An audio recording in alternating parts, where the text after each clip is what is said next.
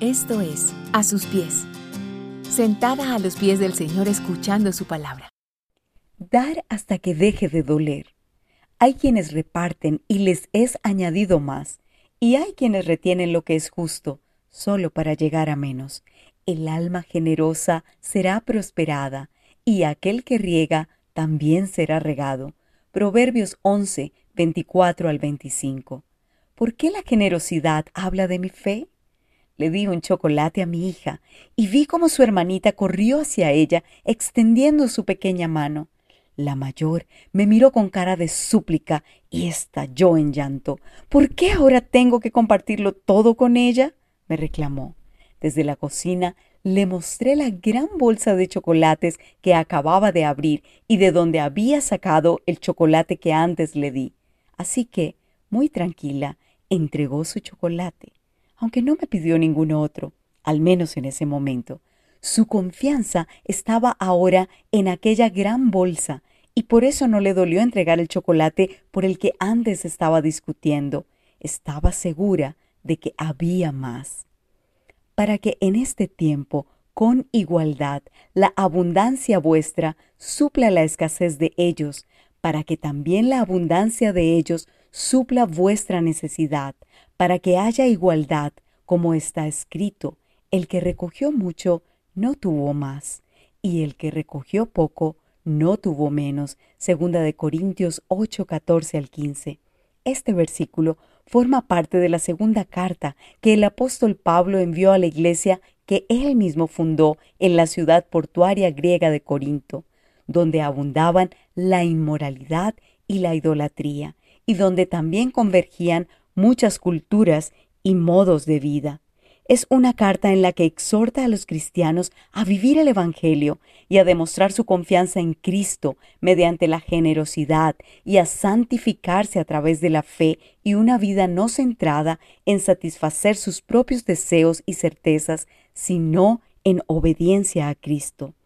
Pablo elogia la generosidad de otras iglesias que han contribuido generosamente para ayudar a los santos necesitados. Menciona que la iglesia de Macedonia, a pesar de su extrema pobreza, ha dado con alegría y más allá de sus posibilidades para apoyar a otros creyentes. Luego, nos recuerda que Jesús, siendo rico, se hizo pobre por amor a nosotros, para que a través de su pobreza pudiéramos ser enriquecidos espiritualmente.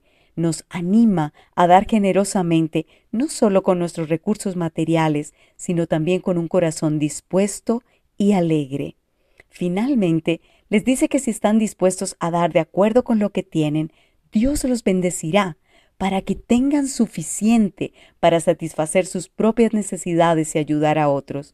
Su generosidad es vista como un acto de igualdad y justicia, compartiendo lo que tienen con aquellos que tienen menos. La carta nos invita a practicar la generosidad y el servicio hacia los demás, siguiendo el ejemplo de otras iglesias y de Jesucristo. Pablo enfatiza la importancia de dar con un corazón alegre y dispuesto, recordando que Dios bendice a aquellos que dan con generosidad. También resalta la importancia de la responsabilidad y la transparencia en el manejo de las ofrendas para asegurarse de que se utilicen adecuadamente para ayudar a los necesitados. Así que nuestra manera de ser generosos o no, de dar o no, y de reflexionar sobre las cosas que están a nuestro cuidado, reflejan dónde está nuestra fe y dónde está puesta nuestra mirada. En la Biblia se nos habla de la generosidad en muchas ocasiones. Sabemos que Dios ama al dador alegre, segunda de Corintios 9:7, y también que donde está nuestro tesoro está nuestro corazón, Lucas 12:34, y que el amor al dinero es la raíz de todos los males, primera de Timoteo 6:10. Pero también sabemos que mía es la plata y mío es el oro, declara el Señor de los ejércitos, Ageo 2.8. Es decir, Dios nos dice que Él tiene toda la bolsa de todos los chocolates y que podemos estar tranquilos de que Él nos compartirá más tarde, para que así podamos ser generosos y ser bendecidos y fortalecidos en nuestra fe cuando damos a otros de lo que tenemos. Si te gusta este contenido, compártelo y síguenos a través de YouTube e Instagram, a sus pies mujeres, y en nuestra página web, a asuspies.co.